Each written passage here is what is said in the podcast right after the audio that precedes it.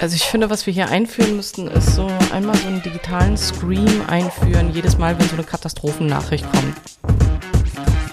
Tech Freaks, der Hightech-Podcast von Bild mit den wichtigsten News der Woche. Herzlich willkommen zu Tech Freaks, dem Hightech-Podcast von Bild. Wir sprechen auch diese Woche wieder über Technik und wir sind Alexandra Nikolai und Martin Eisenlauer. Hallo. Hallo. News der Woche. Ich habe was mitgebracht ähm, zum Thema Amazon. Was machen die denn schon wieder? Neue, neue Streaming-Dienste, werbefinanziert oder? Nee, nee, also es gibt, äh, es gibt sogar zwei kleine Nachrichten. Ich, ich fange mal mit der an, die ich besonders interessant finde.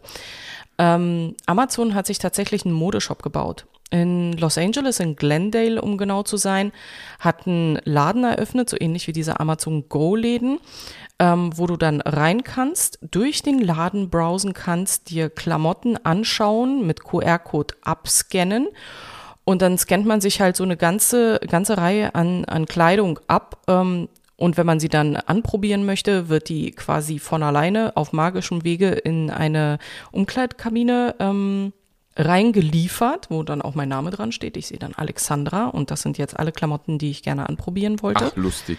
Ja, auf einem Screen kann ich dann durchswipen und sagen, oh, sitzt doch nicht richtig, man bringe mir doch bitte die nächste Größe oder eine andere Farbe. Also komplett digitalisiert. Natürlich ist da ein Mensch dahinter, der dann die Sachen aus dem Lager holt, aber ich kann halt ein schöneres Einkaufserlebnis haben äh, als wenn ich jetzt irgendwie in der Schlange stehe, ewig und äh, alleine dreimal rausrennen muss, um mir das Top nochmal zu holen. Und äh, am Ende des Einkaufserlebnisses steht, ich, ich gehe quasi zum Checkout. Äh, ich bin schon eingeloggt als Amazon-User natürlich mit meinem Konto und allem äh, und tausche nur noch die Klamotte, die ich gerade anprobiert habe, gegen die Tasche, die da schon bereit liegt und verlasse dann den Laden, weil bezahlt habe ich dann automatisch. Wow. Oder ich lasse also, es mir nach Hause liefern. Also ja. Ja. Aber also wir sprechen schon, ich habe es schon richtig verstanden, wir sprechen von richtig einkaufen und echte Kleidung mit nach Hause nehmen, weil es gab ja schon diesen Amazon Store, glaube ich, in London, wo du Kleidung virtuell anprobieren konntest. Also wo du dich quasi vor den Spiegel gestellt hast und die haben dir gezeigt, wie du in Hemd XY und Hose äh, Z aussehen könntest. Ja, das ist ein anderes Konzept. Das hier ist tatsächlich Kleidung anfassen, Kleidung anprobieren, Kleidung mitnehmen oder nach Hause liefern lassen und hatte halt einfach den Charme, dass ähm, äh, also das, was ich bei Amazon normalerweise online kaufen würde und dann halt immer wieder zurückschicken und wieder hin und her, dass ich das halt vor Ort machen kann. Das ist natürlich auch nur ein Experiment im ersten Schritt, aber es ist schon der richtige Weg, um, um dann äh, zu schauen, dass die Leute auch ein Stück weit weniger nach Hause ordern und dann äh, diese Order Money, äh, dieses Hin- und Hersenden dann ähm, wegfällt. Genau. Ja, es ist, äh, ich finde vor allen Dingen ist es ein spannender Blick auch in eine Zukunft, in wie, äh, wie also Läden in Zukunft funktionieren können. Weil ganz ehrlich, dieses nach Hause bestellen ist am Ende ja auch wahnsinnig frustrierend. Mhm. Weil, also du wartest dann immer, dann kommt das nicht, dann musst du es aus irgendwelchen Packstationen oder von irgendwelchen äh, wirren Läden abholen, wo das irgendwie abgeworfen wurde. Und am Ende passt das nicht und du brauchst eine Größe größer und fängst wieder von vorn an. Und da finde ich so einen Laden schon einen coolen Schritt nach vorn, muss man schon sagen. Auf jeden Fall nochmal ein anderes Erlebnis, als wenn ich nicht mit der Mama oder der Freundin quasi einkaufen gehe, muss ich dreimal selber aus der Kabine raus und ähm, das ist dann immer, man wird auch schief angeguckt. Äh, gut. Frauen wissen, wovon ich rede, Männer wahrscheinlich auch, aber bei uns Mädels ist es bei H&M dann immer ein Kampf. Ähm, es gibt, gibt nichts Schlimmeres als Kleidung einkaufen gehen. Also ich, ich kann da nur kann da nur zustimmen. Ja. A, äh, das ist, also das ist das, was, was ich so besonders charmant daran finde. Und das nächste ist halt, irgendwie müssen sie es ja auch finanzieren. Das ist so quasi Nachricht Nummer zwei ähm, zum Thema Amazon. Ah, Amazon jetzt kommt wieder. Oder soll ich die? Ja. Ähm, Amazon Music Unlimited soll ab dem 24. Juni für Prime-Mitglieder 8,99 statt bisher 7,99 kosten. Das wird mit ja, Sicherheit gut, so eine. Irgendwoher muss das Geld für den Laden ja auch kommen. So ist es. Ja. Ja, das, das ist äh, tatsächlich äh, spannend. Ich bin gespannt, wann die anderen da nachziehen werden. Also Amazon hat ja bisher für seine Prime-Mitglieder das noch vergleichsweise günstig angeboten. Und äh, ich glaube, wir werden auch im Rest des Marktes irgendwann diesen Inflationsausgleich sehen, weil äh, alles wird teurer und wahrscheinlich Musikstreaming dann auch irgendwann mal. Spielzeug. Ja, die nächste News, die ich mitgebracht habe, kommt aus dem Gaming-Bereich. Und der ein oder andere kennt vielleicht den Chromecast oder auch das Fire TV, ähm, also so kleine Streaming-Sticks. Und offensichtlich baut Microsoft da jetzt sein eigenes Gerät. Das äh, wird unter dem Namen Keystone gerade entwickelt. Äh, äh, wo, wo kommt das jetzt her? Wie, wie, wie, wie kommt man jetzt darauf? Die, äh, die Idee ist eigentlich ganz spannend. Also Microsoft bastelt ja schon seit längerem an einem äh, Dienst, der immer wieder gern mal xCloud genannt wird, also einer Xbox in der Cloud, so wie Google Stadia schon mal entwickelt hatte, die also die Spiele direkt auf Serverfarmen von Microsoft abspielt und man sie quasi nur noch übers Internet ähm, steuert und, und konsumiert. Und dieser Keystone ähm, soll quasi ein Zugangsgerät dazu sein. Also das heißt, die, die nächste Generation der Xbox, das ist ja auch so, so eine Diskussion, die wir immer wieder mal führen, äh, könnte quasi keine richtige Hardware mehr sein, die Spiele lokal bei dir zu Hause abspielt, sondern die könnte eben einfach nur noch ein Cloud-Zugangsgerät sein. Und da gibt es eigentlich nur ein ernstes Problem. Ähm, du brauchst halt einen schnellen Internetzugang, den haben inzwischen aber die meisten ja ähm, du brauchst einen guten Zugang für den Controller. Also der muss halt schnell ins Internet kommen. Hm. Und darauf wird offensichtlich dieses Gerät optimiert, sodass du dann halt wirklich nur noch einen kleinen Stick in deinen Fernseher steckst und das ist eine vollwertige Xbox. Eigentlich eine coole Idee. Weniger zum Abstauben, das ist wahr. Ja, und du hast auch keinen Red Ring of Death mehr oder so, also dir gehen keine Laufwerke mehr kaputt. Und ähm, der Nachteil ist natürlich, wenn dein Internet weg ist, ist auch Schluss mit lustig. Also wenn das Internet weg ist, ist halt auf der Maslow'schen äh, Pyramide sowieso ein ganz großes Problem angesagt. ähm, dann ist das Letzte, worum ich mich kümmere, jetzt irgendwie gamen, dann muss erstmal dieses Problem abgeschafft werden, bei, zumindest bei mir im Haushalt. Ja, bisher konnte man ja quasi noch sagen, okay, Internet funktioniert nicht, ich werfe die Playstation an. Aber wenn das dann alles auch gestreamt wird, weil das ein oder andere funktioniert ja lokal noch. Ähm, aber wenn das dann alles gestreamt wird, bist du natürlich schon noch mal ein gutes Stück abhängiger vom Internet. Das stimmt wohl. Today we're introducing unser täglich Apple gib uns heute. Du hast auch noch was zum iPhone mitgebracht. Ähm. Ah, schlechte Nachricht. Wobei, also ich, ich fange mal mit der guten Nachricht an. Man soll ja immer mit den guten Nachrichten anfangen. Ähm, es wird eine neue iPhone-Farbe geben. Alex, es ist, äh, es, es, wird ganz toll. Es, nämlich äh, Purple soll jetzt auch auf äh, das iPhone kommen und äh, quasi nochmal als zusätzliche Farboption angeboten werden. Ich weiß nicht, ob es noch fürs 13er oder schon fürs 14er iPhone äh, soweit sein wird. Ich habe dazu nur eine lustige Anekdote. Meine Tochter wollte sich ganz dringend das ähm, iPad Air in Purple kaufen, bis sie es dann live gesehen hat und seitdem ist das kein Thema mehr. Sie war sehr enttäuscht. Sie dachte irgendwie, das wäre so richtig lila. Und das ist ja, naja, wie, wie soll ich das nennen? Das ist eher so ein, so ein, so ein, so ein, so ein Graulila. Das ja, Gerät. so ein verrauchtes, ne? Also die, die nehmen dann die Farben so ein bisschen verraucht dann auf. Es sieht, äh, es sieht sehr dezent aus und äh, meine Tochter hatte auf äh, sehr offensiv gehofft, glaube ich. Und äh, ja, also das war dann das Ende des iPad Airs in, in dieser Diskussion. Ich bin gespannt, wie es da weitergeht an der Stelle. Aber das soll jetzt auch als iPhone kommen. Das lila Laune-Telefon das lila Laune-Telefon, wobei das werden äh, die Apple-Fans brauchen, denn es äh, wird immer äh, klarer, dass das iPhone 14 Pro wahrscheinlich nicht pünktlich kommt. Also wir haben ja letzte Woche darüber berichtet, am 13. September soll die Verkündung sein, wie die neuen iPhone-Modelle denn nun aussehen, was sie kosten und so weiter. Haben wir alles eigentlich schon lang und breit besprochen.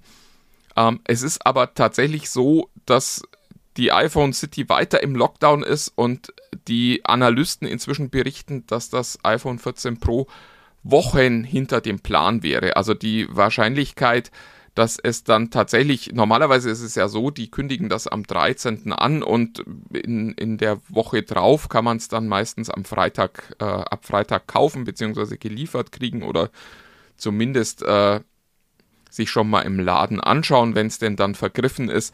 Und Inzwischen gehen immer mehr Experten davon aus, dass das vielleicht fürs iPhone 14 gilt, dass die Pro-Modelle aber wahrscheinlich deutlich später kommen werden. Also wie schon gesagt, letzter Stand ist Wochen hinter dem Plan. Also ich finde, was wir hier einführen müssten, ist so einmal so einen digitalen Scream einführen, jedes Mal, wenn so eine Katastrophennachricht kommt. Das, das haben wir noch nicht, das muss, muss jetzt rein, so ein Schrei. Ich mache es jetzt wir, nicht, wir weil ich will können nicht den mit dir ja mal einschreien und dann ähm, auch immer ja. wieder einspielen. Sehr, sehr gerne. Ich biete mich hierfür an. Das heißt aber, du bist auch eine, eine Pro-Kundin und keine äh, Nicht-Pro-Kundin. Äh, also ich würde, das nächste Mal würde ich dann halt bei einem Pro zuschlagen, weil ich einfach gesehen habe, wie gut die Unterschiede dann auch nochmal bei der Kamera sind und ähm, meine Hände haben sich daran gewöhnt. Aber wenn du eine gute Kamera willst, müsstest du doch eigentlich ein anderes. Äh, na, egal. Ich weiß, du willst mich wieder konvertieren. Ich weiß, ich weiß. ja, apropos Kamera, äh, da habe ich noch eine kleine News, die ich hinten ranschiebe. Ähm, auch ganz spannend, auch nicht mehr ganz neu, aber der ein oder andere hat es vielleicht noch nicht gehört. Ähm, Leica, die ja äh, da geholfen haben, Huawei jahrelang zum führenden Handykamera-Anbieter zu machen, ähm, die haben jetzt auch ihre Kooperation mit Huawei gekündigt und werden zu Xiaomi wechseln. Mhm. Also das heißt, die nächsten Xiaomi-Kameras werden dann in Zusammenarbeit mit Leica entwickelt. Man weiß ja immer nicht so genau, was das am Ende tatsächlich bedeutet.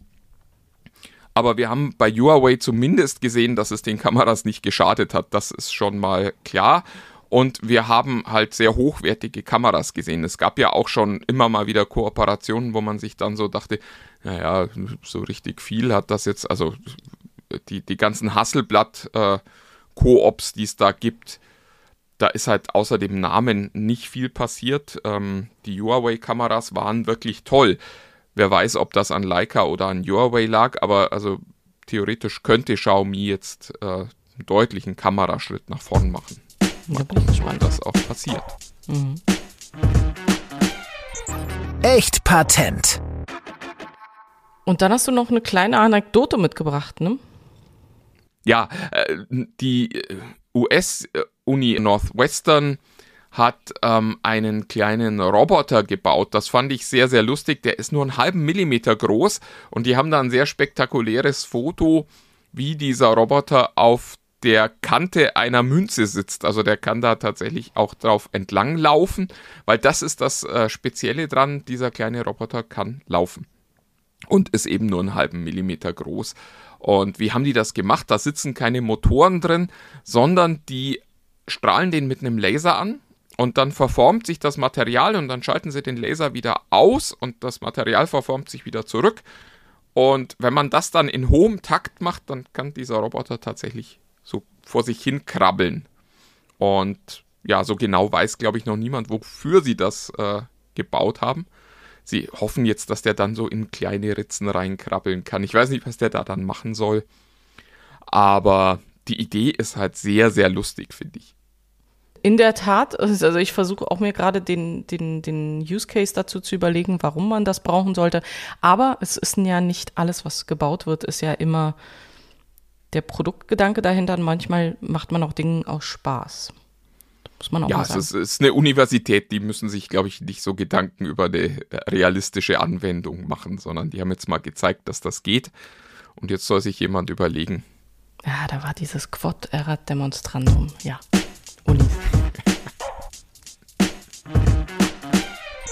Inside Internet. Sony.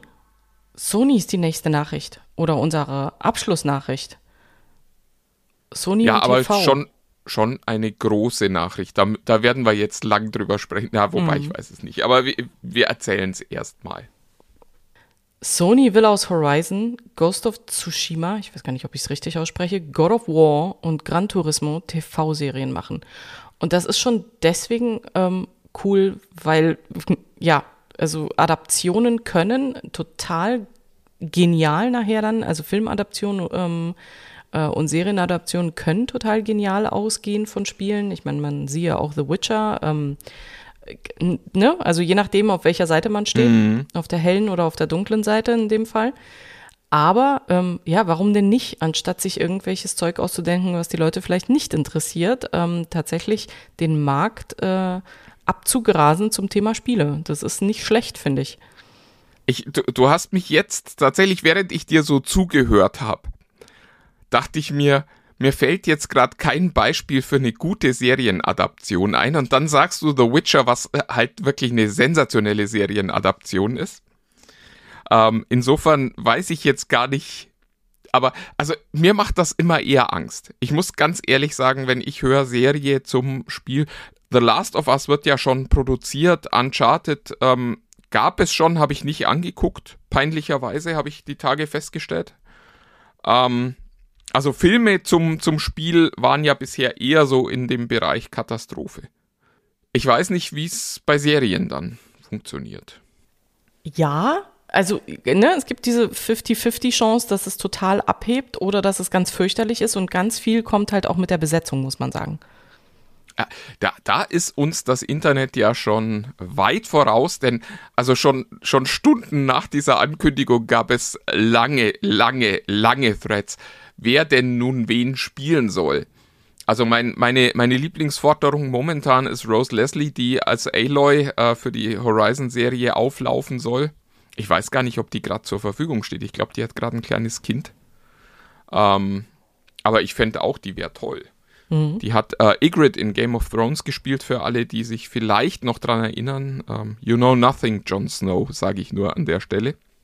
Ähm, die wäre die wär in meinen Augen, also vielleicht nicht die perfekte, aber doch schon eine sehr gute Besetzung. Mhm. Wen, wen würdest du denn als, als Kratos sehen?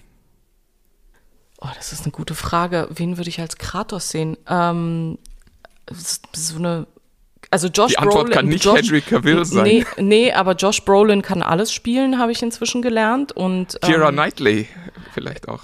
Äh, Kira Knightley. Die kann alles spielen. Äh, ja,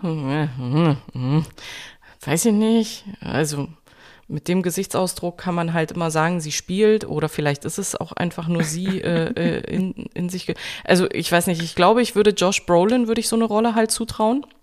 Josh Brolin wäre erstaunlich cool, ja. ja. Das stimmt. Das stimmt, das stimmt, das stimmt. Ähm, der ist wirklich, das ist das, ja, also den würde ich da gerne sehen. Oder eine etwas jüngere Variante von einem Bruce Willis auf, äh, ich weiß nicht, so eine auf Steroiden. auf Steroiden, also so eine Combo. Aber der ist ja jetzt raus, ne, durch, äh, durch seine Erkrankung. Also von daher, äh, da Ja, wobei so viel Text hat so ein Kratos ja nicht. Ja, ja, das ist wahr. Das Make-up würde ihm vielleicht sogar stehen, wer weiß. ja. Äh, Ghost of Tsushima, muss ich ganz ehrlich sagen, bin ich, äh, bin ich raus, wer da gecastet werden könnte. Ich fand das Spiel wirklich toll, hatte da viel Freude. Ähm, würde mir bei sowas auch tatsächlich wünschen, ähm, dass man sich weniger um die Kampfszenen kümmert, sondern vielleicht mehr um diese, diese Konflikte, die das Spiel ja gezeigt hat. Also da ging es ja um diesen, diesen Konflikt zwischen den äh, immer ehrenhaften Samurai und den Dingen, die man halt tun muss, wenn man am Ende den Krieg gewinnen möchte.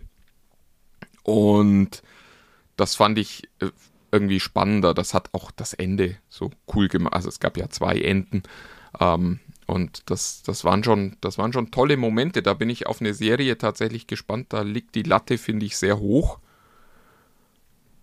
und Gran Turismo. Gibt es das nicht schon? Hieß das nicht früher mal Top Gear und ist jetzt irgendwie bei Amazon? Da verlierst du mich. Mit Gran Turismo bin ich nie warm geworden und ähm, äh, aber ja, ich weiß, was du meinst. Natürlich, es äh, klingt wie Top Gear. Ähm, aber Gran Turismo ist nie mein Spiel gewesen. Ich war Need for Speed äh, Fan.